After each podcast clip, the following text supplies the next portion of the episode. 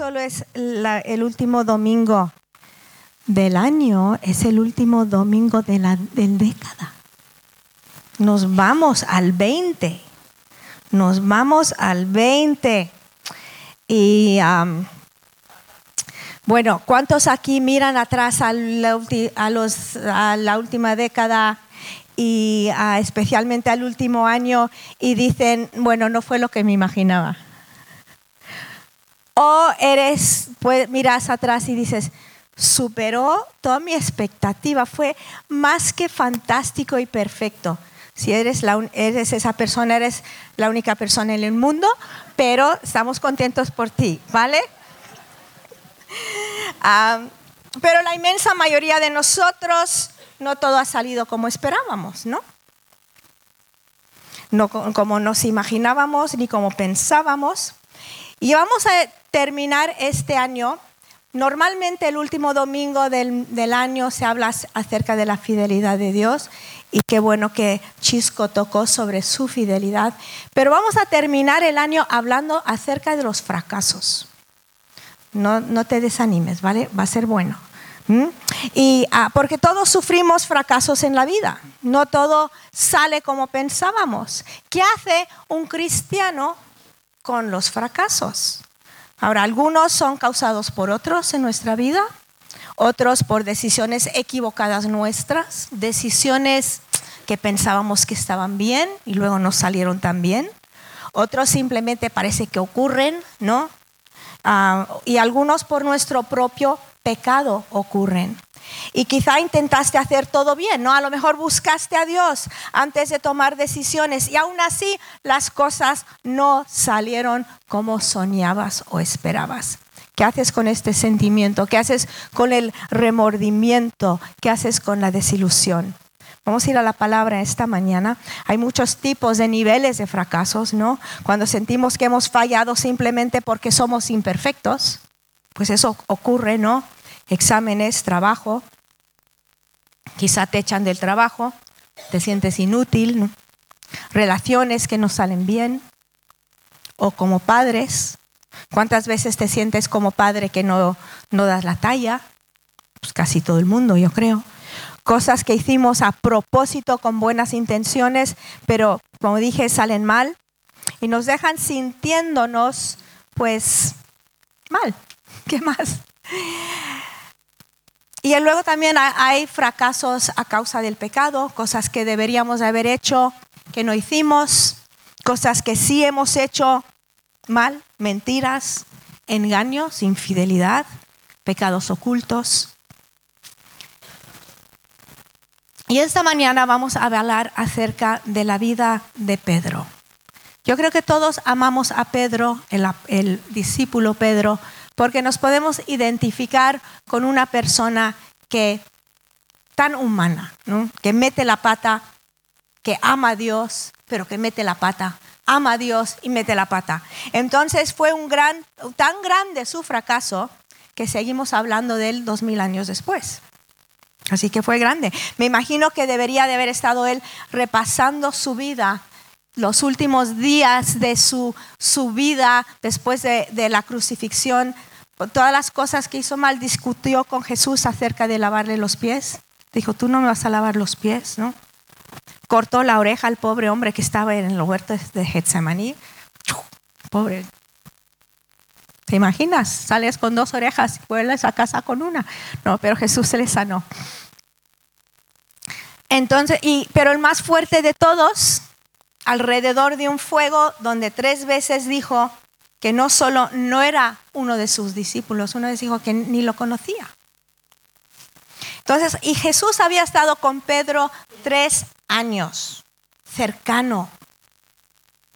Le llamó a andar sobre el, sobre el agua. Dijo, vente Pedro. Pedro anduvo sobre el agua. Sanó a la suegra de Pedro. Repartió el pan y los peces con él. Muchas vivencias, muchos milagros. Muchas noches hablando hasta las tantas de tantas cosas, muchos kilómetros a pie, andando juntos. Era una relación muy cercana. Pero en el momento clave, cuando iban a crucificar a Jesús bajo presión y por mucho miedo y temor, lo negó, ¿no? Pedro negó negó haberle conocido tres veces, negó haber conocido a su mejor amigo. Y le conozco. Vamos a Juan 21. Después de esto, Jesús se manifestó otra vez a los discípulos junto al mar de Tiberias y se manifestó de esta manera. Estaban juntos Simón, Pedro, Tomás, llamado el, Didmo, Natanael de Caná de Galilea, los hijos de Zebedeo, y otros dos de sus discípulos. Simón Pedro les dijo, me voy a pescar. Ellos le dijeron, nosotros también vamos contigo. Fueron y entraron en la barca, y aquella noche no pescaron nada. Cuando ya amanecía, Jesús estaba en la playa, pero los discípulos no sabían que era Jesús. Entonces Jesús les dijo, hijos, ¿acaso tenéis algún pescado? Le respondieron, no. Y él les dijo, echad la red al lado derecho de la barca y hallaréis pesca. Entonces la echaron y no podían sacarla por la gran cantidad de peces. Entonces aquel discípulo a quien Jesús amaba dijo a Pedro, es el Señor. Oyendo pues Simón Pedro que era el Señor, se ciñó la ropa porque se, le había se la había quitado para poder trabajar y se echó al mar. Pero los otros discípulos vinieron en la barca porque no estaban lejos de tierra, sino a unos 100 metros, arrastrando la red llena de peces. Ahora, en este pasaje, cuando llegamos este pasaje, Jesús, Jesús ya había resucitado de la muerte y ya había aparecido a sus discípulos. Dos de los evangelios nos dicen que apareció a Pedro a solas en el día de resurrección. No sabemos exactamente dónde, ni cómo, ni cuándo, ni cuándo, ni cuánto tiempo estuvieron juntos, pero se menciona dos veces. En Lucas, en Lucas 24, 34 dice que decían, es verdad que el Señor ha resucitado y se ha aparecido a Simón o a Pedro. Y luego en Corintios Pablo lo, lo menciona. Dice, que fue sepultado y que resucitó al tercer día conforme a las escrituras, que se apareció a Cefas o Pedro y después a los doce. Ahora, es animador que Jesús se juntó con Pedro sin los otros discípulos. No lo humilló en público. Jesús había negado a Jesús y Jesús arregló las cosas con Pedro a solas, con gracia, con sabiduría. Cristo busca a Pedro, lo llama. Entonces imagínate todas las vueltas que Pedro estaba dando de su vida. Se sentía fracasado. Si no hubiera hecho, si no hubiera dicho, si solo hubiera hecho, si solo hubiera dicho, ¿qué soy ahora? ¿Quién soy ahora? Y luego Pedro dijo algo muy triste, voy a pescar. Me siento mal, Negué tres veces al Señor, no sirvo para nada, voy a pescar. Me voy, me doy por vencido. Vuelvo a lo fácil, vuelvo a lo que conozco, vuelvo a lo que se me da bien, vuelvo a lo que entiendo, vuelvo a lo que no tiene misterio, vuelvo a pescar. ¿Te ha pasado alguna vez? Perdón, alguien me está llamando.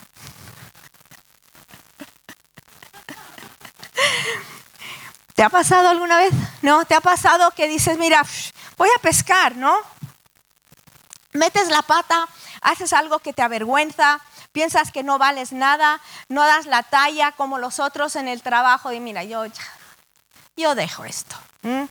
Deja, estás en la carrera, estás estudiando, te sale mal el examen y dices, mira, yo ya dejo esto. ¿eh? Yo ya no sirvo para esto, yo me voy a pescar. Yo me voy a pescar. Ah, entonces, ¿y qué dicen los demás? Dicen, pues te acompañamos, ¿no?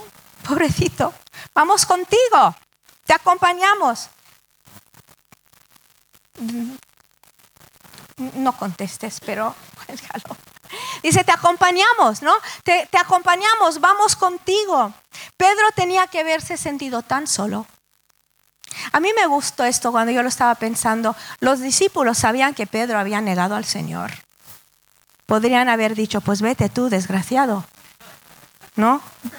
Que has negado a nuestro Señor, ¿no?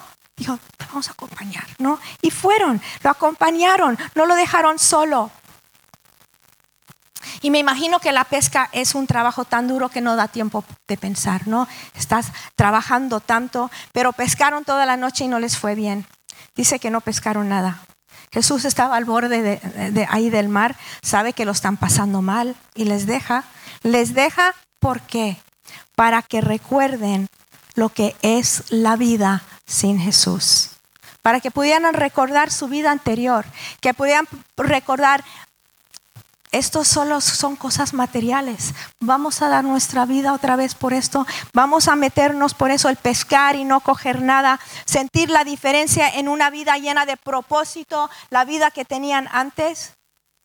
Y luego no pescaron nada. Quizá Pedro estaba, si es como muchos de nosotros, está diciendo, ahora ni puedo pescar, ¿no? Ya ni sé hacer esto. Ya no valgo para nada. Encima el hombre en la playa ahí parado en la playa, les dice, hijos, ¿acaso tenéis algún pescado? No. Se responden, no, ¿por qué no? Pero cuando salió el sol, ellos ya, y, y Jesús les habló, estaban listos para escuchar la voz de la playa y le hicieron caso. Y llenaron la barca de peces. ¿Cuántas veces llegamos hasta el final? Antes de escuchar a Dios? ¿Cuántas veces llegamos hasta el final antes de ver nuestra necesidad de Él? Cuando estamos vacíos, cuando estamos cansados. Dice entonces, versículo 9, entonces cuando bajaron a tierra, vieron brasas ya puestas en un y un pescado colocado sobre ellas y pan. Jesús les dijo, traed algunos de los peces que habéis pescado ahora. Simón Pedro subió a la barca y sacó la red a tierra, llena de peces grandes, 153. Y aunque había tantos, la red no se rompió. Jesús les dijo, venid y desayunad. Ninguno de los discípulos se atrevió a preguntarle, ¿quién eres tú? Sabiendo que era el Señor. Jesús vino, tomó el pan, se lo dio y lo mismo hizo con el pescado. Esta fue la tercera vez que Jesús se manifestó a los discípulos después de haber resucitado de entre los muertos. Ahora están alrededor de un fuego, igual que la noche que le negó. Dice un fuego de brasas, da ese, detalle, ese detalle, ¿no? Y los siervos y los aguaciles en Juan 8, 18 estaban de pie calentándose junto a unas brasas que habían encendido porque hacía frío y Pedro estaba también con ellos de pie, calentándose, calentándose. Y luego en Juan 21 dice entonces, cuando bajaron a tierra, vieron brasas ya puestas y un pescado colocado sobre ellas y pan. ¿Sabes que la Biblia solo menciona las brasas dos veces como fuego de brasas? Y son estas dos. Cuando le negó y ahora al lado del lago. Estaban alrededor de un fuego, igual que el fuego la noche que Pedro negó a Jesús. Esto está como recreando la escena de su fracaso para que él se abriera. Vamos al versículo 15. Entonces, cuando habían acabado de desayunar, Jesús dijo a Simón Pedro, Simón, hijo de Juan, ¿me amas más que estos? Pedro le dijo, sí, Señor, tú sabes que te quiero. Jesús le dijo, apacienta mis corderos. Y volvió a decirle por segunda vez, Simón, hijo de Juan, ¿me amas?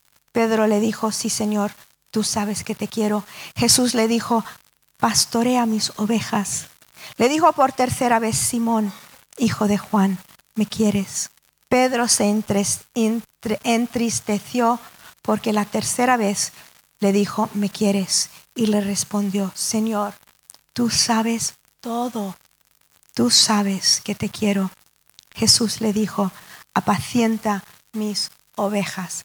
Ahora yo sé que hay mucho en este pasaje, pero vamos a centrarnos en, en unas cosas sencillas, ¿no? Al lado del fuego, Pedro le dice, no le conozco. Y al lado de otro fuego dice, Señor, tú sabes que te amo. Al lado de un fuego de brasas niega al Señor al lado de otro es restaurado. Entonces, ¿por qué le pregunta tres veces si le ama? Puede ser porque le negó tres veces. ¿Por qué lo hizo en público? porque Pedro le negó en público.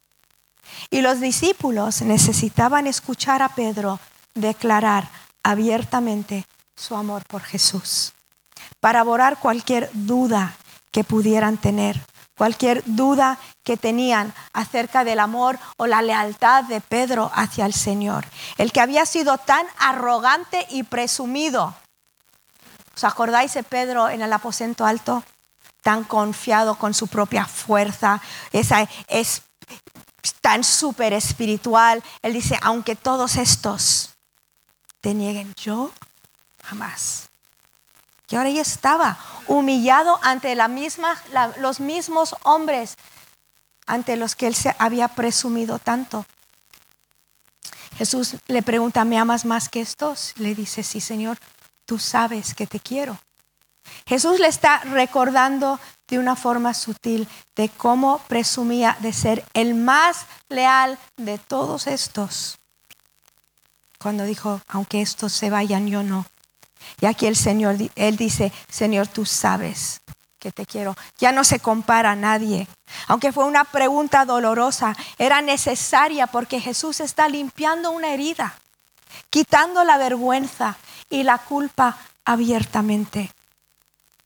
No, le hace sentirse culpable, no lo humilla ante los discípulos, no le dice, ajá, con que era más fuerte que todos estos, ¿no? Y ahora mírate.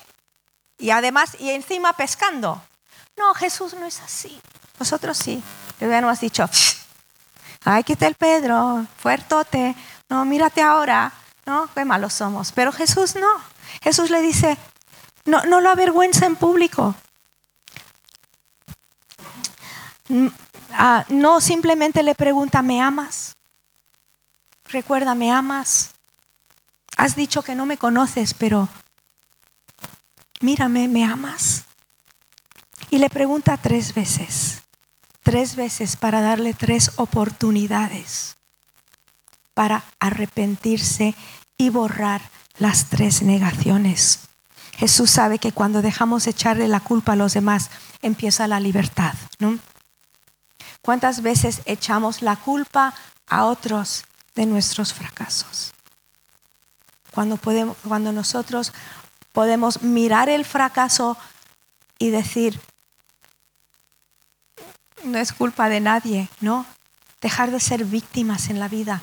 Es tan horrible ser víctima de tus circunstancias y y no dejar que Dios te limpie, no dejar que Dios te sane, no dejar que Dios te cure y, este, y tener 70 años y todavía llorar porque tu tío se comió el huevo frito que te hizo tu madre a ti. ¿Me explico? Es que son cosas tan ridículas a veces que no soltamos. Y no estoy diciendo que no son cosas importantes, porque claro, cada detalle de nuestra vida es importante, pero dejar que Jesús entre y que Jesús sane. Él está diciendo, me amas, me amas, me amas, para que Él pueda declarar y decir, sí Señor, tú sabes al lado de un fuego dice, no te conozco.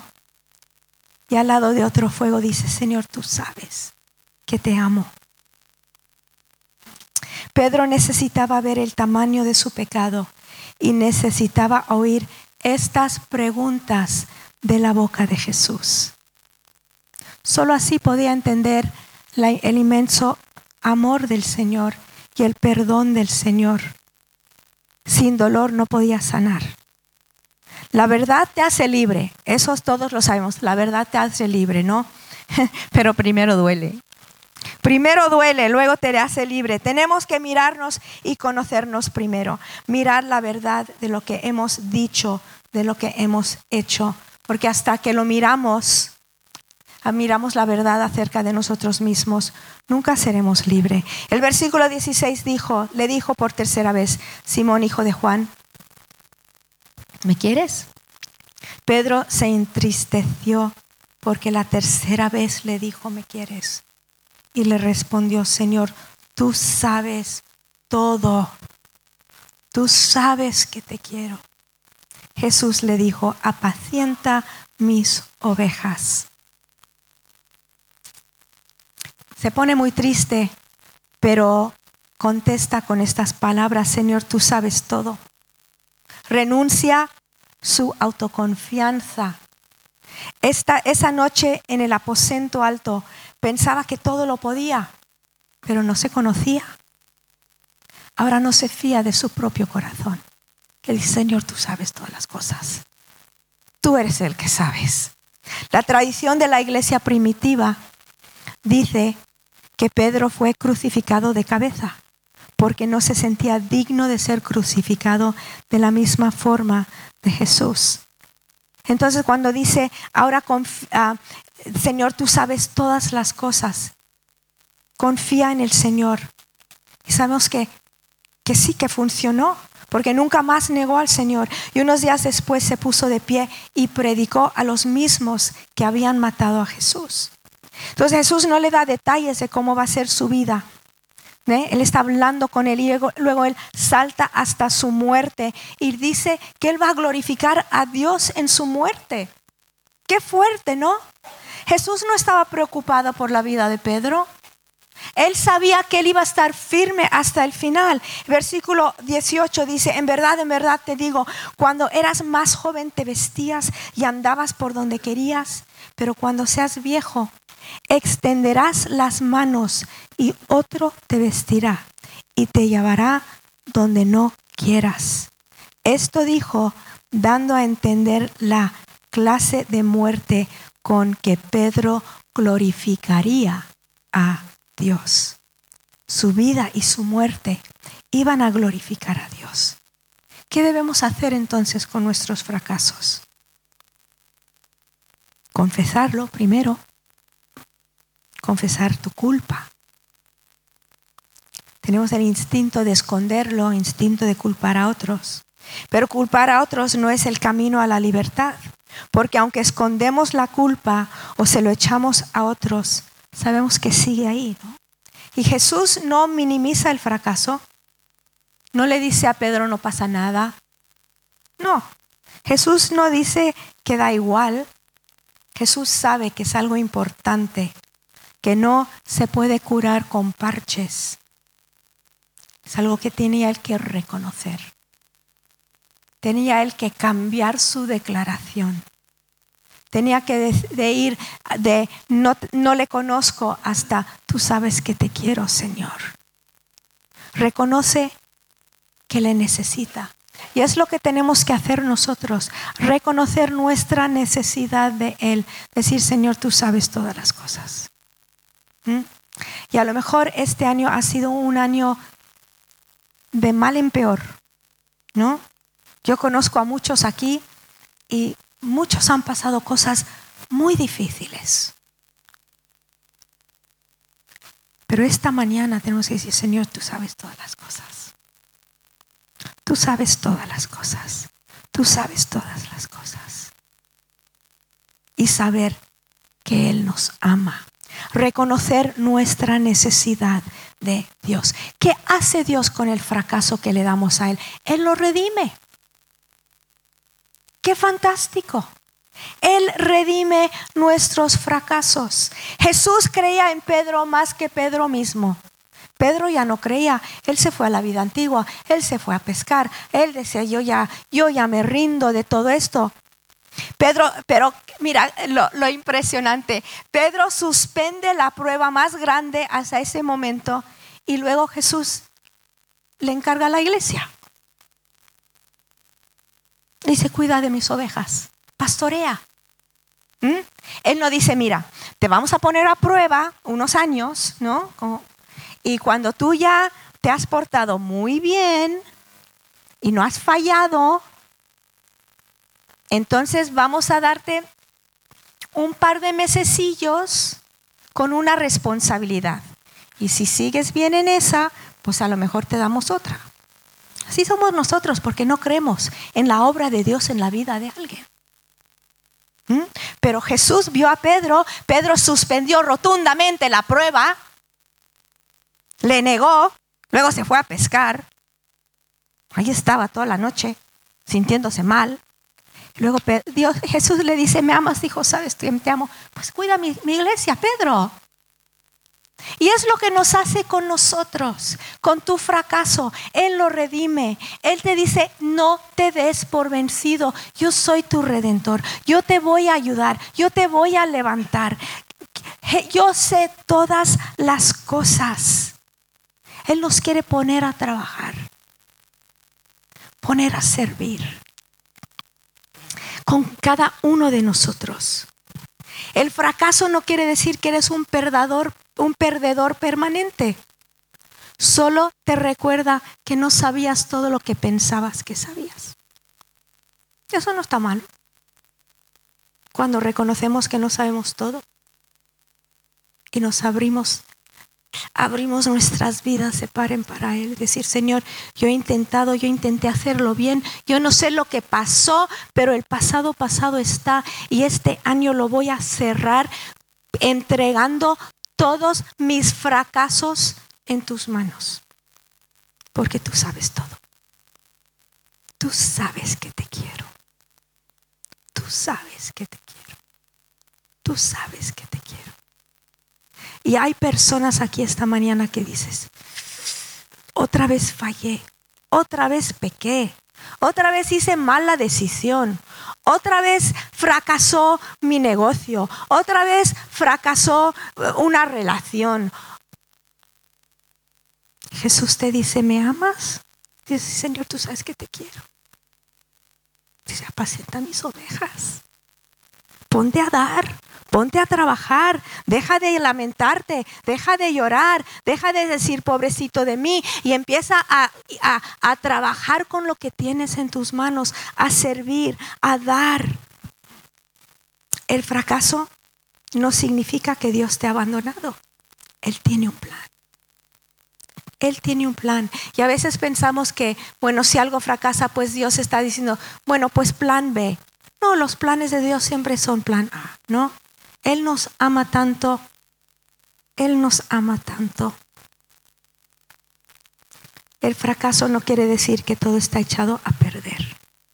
Significa que necesitas la ayuda de Dios para el próximo paso. Yo sí. Yo le necesito. Si hay alguien en esta sala que sabe que no sabe, soy yo. ¿Quién más aquí sabe que no sabe? ¿Mm? Pero sabemos que le amamos, ¿verdad?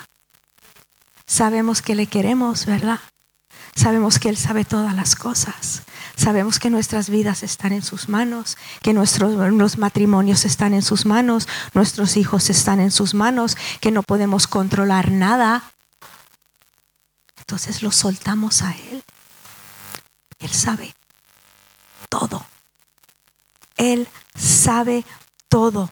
Él sabe todo. Entonces, esta historia esta mañana es para, si tú has fallado en las cosas pequeñas, esta historia es para ti. Pero si has fallado en las cosas grandes, mejor todavía, esa historia es para ti en esta mañana. Es para ti. Entonces el, Señor nos pregunta a final de este año, ¿me amas? ¿Y qué le vamos a decir? Señor, tú sabes todo. ¿Mm? Tú sabes todo. Y tú sabes que te quiero. Tú sabes que te quiero. ¿Por qué no le decimos esto en esta mañana? Señor, tú sabes que te quiero.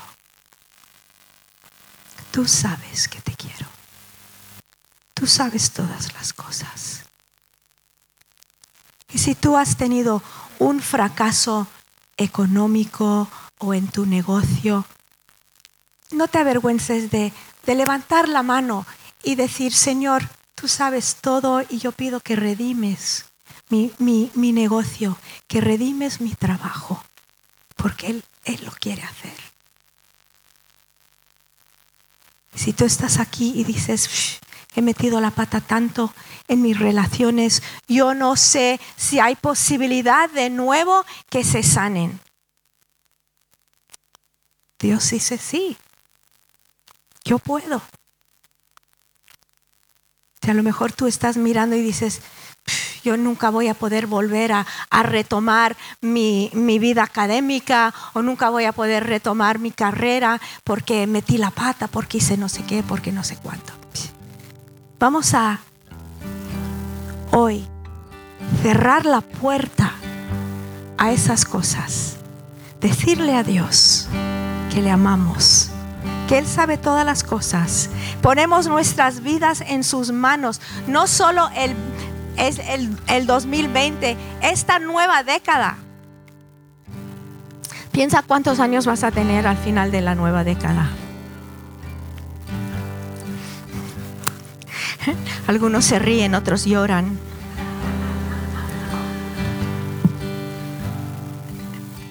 Y Él va a estar con nosotros cada día, cada momento, cada segundo. Él sabe todas las cosas. Sabe todas las cosas. Te amamos, Señor. Te amamos. Señor, levantamos nuestras vidas a ti en esta mañana. Nuestros corazones. Traemos todos nuestros fracasos nuestra metedura de pata, nuestro pecado. Y te miramos a los ojos, Señor, y te pedimos perdón. Y declaramos esta mañana que te amamos, que te amamos y que te queremos servir.